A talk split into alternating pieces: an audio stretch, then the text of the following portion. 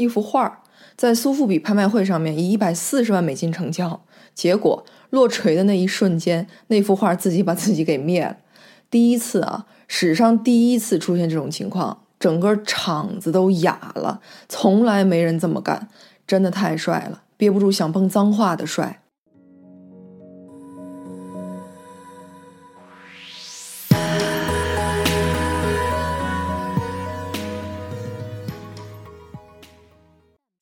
Graffiti artist，所谓的街头画家哈，涂鸦画家，我只爱三个人，一个是我之前提过的发小，另外两个，一个是 Banksy，一个是 David Cho。David Cho 在之前的节目里我聊过他，他跟那个 Facebook 那一段称不上是个传奇吧，但也算是非常非常动人的意外了。不过他改成水粉之后，我就不太喜欢他的作品了。而说到 Banksy，没别人了，这个让人想骂脏话的帅爆了的动作就是 Banksy 做出来的。他在这幅画的画框里面预先安装了碎纸机，多迷人的预谋啊！我发小打打电话那天啊，就跟我说的时候，我都听呆了。这算个行为艺术吧？妙不可言。这也算是对当今艺术市场的最彻骨、最具行动力的极端讽刺了。Banksy 之前啊，彩排过整个装置，一切都很正常。但是到了真正拍卖的当天，碎纸机只工作了一半。相当于整幅画被碎掉了一半，另一半还在画框里面。已经被碎掉的那一小绺一小绺的另一半，就自然的跑到了画框之外。而这一幅画看起来啊，已经报废了，也跑出了很多人的意料之外。因为据说这幅画的价值更高了。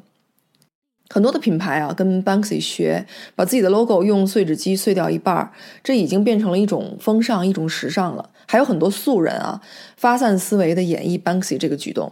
就是穿在身上的衣服，上身呢就是这幅画的一半，下摆的部分就裁成一小绺一小绺的，跟碎纸机的效果一样。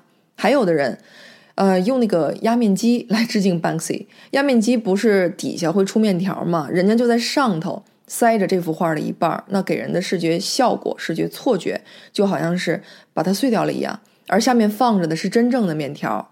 更有甚者，有人把梵高老人家也借过来恶搞。上半截儿是梵高年轻时候的自画像，下半截儿是梵高老年的自画像，老年部分是被碎掉的。很显然，Banksy 他启发了非常非常多的人，这些人又启发了非常非常多的其他人，这才是真正的艺术家。艺术家就是要启发启蒙，这是艺术的天命，艺术家的天命。所以，一个称职的艺术家。能够让他的作品感染到不计其数的受众，甚至滋养着好几代人，他必定是个高段位的营销高手。营销这个词儿都已经感觉臭遍街了啊！但究竟什么样的营销才叫高段位的营销？自然，这个命题是一个公说公有理，婆说婆有理的开放命题。不过在咱这儿不废话，大体两点：第一，把自己弄成一个谜。看过他作品的人啊，都有一种被打了一拳的感觉。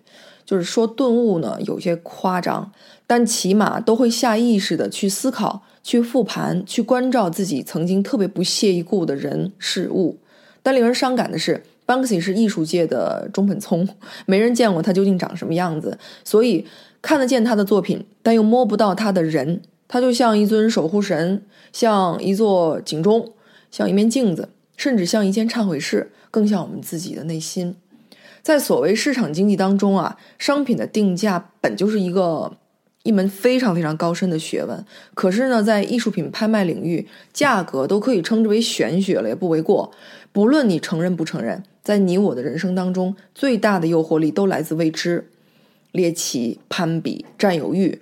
投机心理等等，很多因素都是哄抬物价的始作俑者。但无疑，人的好奇心是哄抬物价的最大支撑力。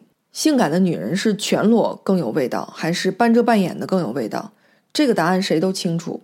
同样道理，把自己包裹成一个谜，满世界都是他的影子，就是不见其人，不露真面，这太刺激了。一个如假包换的隐英雄，甚至有人猜测说，Banksy 其实是分布在全球的一个团队。所以最撩人的永远是适度的神秘感。第二，见路不走，你要敢于毁灭，敢于用反，敢于把作品酿成个错误。这年头，优秀的人、优秀的事儿太多了，就是多到让人麻木的地步。如今的教育体制批量生产出来很多优秀的，但又相当同质同类的人才，那怎么跟他们竞争呢？很简单，把自己变成残次品，然后在他们中间出类拔萃，越小众越大众，越边缘越主流，越有瑕疵就越完美。这个就是充满着悖论与矛盾的世界里头又一个真相。不管你愿不愿意相信，这不以你的意志为转移。我们我们经常听到四种表述，哈，嗯，大不一样，不大一样，一样不大，不一样大。其实细细体会一下，哪一种描述能够跳出来？正所谓 C 位出道，不一样大，显然是个错误，是个事故，是个残次品。但只有这样，才有人去关注，有人去处理。而其他三种，不管什么结果，都不会有人再花精力了。要知道，在这样一个节奏越来越快、博眼球的事件越来越多的时代，注意力才是大规模杀伤性武器。给你四个版型哈，嗯，盗版、模版、限量版和绝版，你自己选择一下，哪一个更珍贵，哪一个更低贱？盗版是对着正版来的吗？抄袭、复制、拷贝，然后大规模的量产，让一些普通的消费者能够低价购入。模板，做任何一件事情，做任何一个东西，都有一个版型，正所谓一个模子刻出来的那个模子。那使用模板呢，就可以不断的生产出完全一样的同质化产品。限量版，这个版式呢，产品有限，全球只有多少多少件，或者是全球只有两件、三件，是完全可以计量的少数。绝版。在这个整个世上啊，前无古人后无来者，已经不可能有任何的复制品出现，也不可能有任何的仿制者出现。不可再生的绝世孤品，这四个概念一出口，其实就已经排出顺序了。它们的价值存在着一个非常清晰的鄙视链，那就是绝版第一，限量版第二，模板第三，盗版第四。在我们国家呀，整个的大环境之下，一般的普通孩子从小到大都是在一个模子里面，在一个生产线上面，你有的我也有，我也不能比你少什么。所有的家长也都是在比较和追逐这些东西，所以孩子的所学几乎都是同质化的。从学校走出来的孩子也注定非常的类似。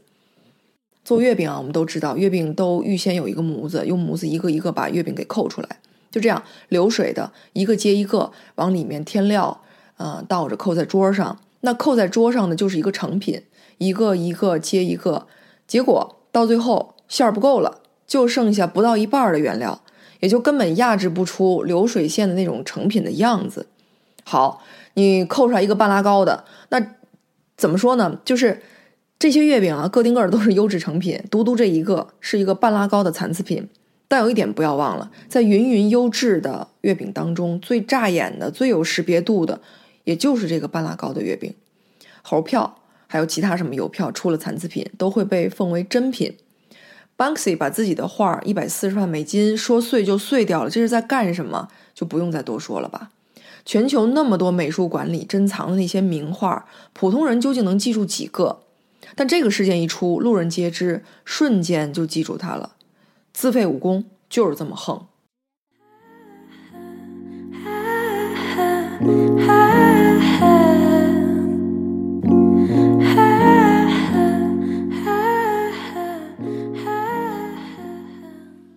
同样是画作的拍卖啊，前几天刚发生的一件事儿，又给咱们带来一个命命题，新的命题。这件事儿打破了二百五十二年的拍卖史。那这件拍品之前期待的价值仅仅是七千美金到一万美金左右啊，可没成想到最后拍得的金额是四十三万两千五百美金。这到底是怎样的一幅画呢？那这幅画是完全用人工智能技术制作出来的，只不过是利用了人工智能的某种算法，扫描了之前的一一件画作。那这幅画的制作方是一个三人小组，法国的。嗯，大概二十五岁左右吧。都，我们都知道，人工智能一般都是要靠数据喂养来长大的。这个算法叫 GAN。这个算法的数据集呢，它包括了非常多的历史上的人物肖像。好了，这给我们带来一个什么思考？人工智能究竟能不能够颠覆人类？能不能够取代人类的工作？这个结论怎么下都为时过早。所幸的是，Banksy 看的那一票，也许呢会或多或少的增加点就业岗位，比如说，啊，拍卖会可能要增设更多的检查，对画框的整体探测，看看里头是否藏匿了什么装置。但是 AI 人工智能作画的这一票，起码在复制这波操作里头，将要取代人类是显而易见的。那好，有一类人也就岌岌可危了，哪一类人呢？世界油画工厂的那些廉价劳动者。世界油画工厂在哪儿啊？在咱们咱们的地儿啊，咱们的深圳大芬村。有关大芬村的农民为什么能够所谓的啊，像梵高一样作画？这个话题咱公号里有一期，不多提。去年我在纪录片拍摄的日志里也提过这个地方。再明显不过的是，人力复制，甭管你如何优化生产线，啊，甭管你如何的优化人与人、工种与工种之间的衔接，都是 AI 一步就能灭掉的。技术的迭代就是这样。颠覆你的时候，它是面无表情的，所以我从来都认为啊，人工智能威胁论是怎么说，略带夸张的危言耸听。但是，人工智能威胁论确实有它存在的价值。它的价值在哪里？让我们人类做深刻的反省，低头好好琢磨琢磨自己现在手头上的工作有没有可被替代的元素。就是你做的事情，只是循规蹈矩的简单复制。只是可以被分解成系统化模块的动作的那种集合，还是见路不走的创新创意？是数据分析、数据喂养，不论多大体量的数据集都无法展露的个性化思考。我始终觉得啊，反省是一个投资回报率巨大的动作，它会让我们成长的很有方向感。可以想见的是，Banksy 的画会越来越值钱。而第二幅 AI 复制出来的画，绝对不会再拍出更高的价钱。第一幅的贵重，也仅仅贵在极具历史意义的第一次这个名头。很多人说艺术太高雅、高深、高不可攀，它跟我毫无关联。其实稍稍动动我们的脑子，艺术里的商机多得让人窒息。今天我们看艺术品的拍卖的热闹，为的是带走一些有养分的信息，带出一些有质量的思考。世界之大，艺术形式太多太多。之所以存在这么多各不相同的艺术形式，是因为你用某种形式表达不了你，所以不是哪种艺术盖过哪种艺术的关系。这里绝不存在高低上下，只是勺子与筷子的关系。勺子吃不了方便面，筷子喝不了大米粥，仅此而已。但是咱们要有一种嗅觉。就是达成一种共识吧，让艺术落地，让艺术贴地飞行，沾点烟火气，这绝对是个方向。纹身这个产业啊，是一个绝对被低估的朝阳产业。什么意思呢？把 graffiti 把涂鸦带在身上，揣在身上多方便啊！艺术傍身的感觉非常平民化啊。会不会到某一天不纹身就跟没穿衣服一样，不得而知。但这个趋势越来越明显，国内可能。现在还没有那么强烈啊，在美国的一些朋友就说，有纹身的比没纹身的甚至还容易找工作，尤其是在创意文化圈里头。当然，尺度是要把握好的，一句座右铭，一个图案就可以了，别折腾的过于另类，特别影响视觉观感就好。我跟你说啊，到时候单单开一个店面，就依靠洗掉纹身这个业务，估计也是条生路，因为某个成长阶段，你需要表达的声音是某一种。强化记忆，记住自己的核心价值观，或者某个人生转折点的事件，或者是跟某个人的某段情。等你步入中年，一定会有所改变。那个阶段需要的是洗掉之前的，再弄点新鲜的。十几岁你们的米老鼠、唐老鸭，到了四十岁，大比例会觉得幼稚吧？无论如何，个性的表达，自己跟自己的缪斯，每时每刻能够互相搀扶、互相陪伴。也许啊，是这个又热闹又孤独的社交时代，人们越来越渴望的。所以，发散的发挥自己的想象力，干一些人工智能百思不得其解的事儿，把某种艺术形式跟街头、跟素人做一些精妙的整合，没准儿就能找到自己的奋斗方向了。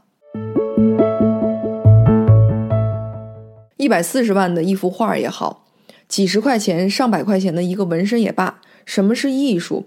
艺术就是一个愿打一个愿挨的互相启迪，只要让它发生，怎么都好。艺术本该就有高高在上的那一类，也该有虎虎有生气的另外一类。只要它能够对你我的灵魂有所触动，该时髦的挡也挡不住，该落伍的留也留不下。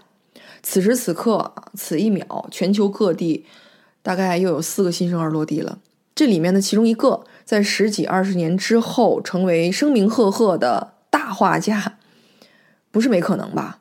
也也没什么好祝福他的啊！希望他平安长大，成名之后别做金钱的奴隶，多画点儿忠于内心的东西，反哺这个世界。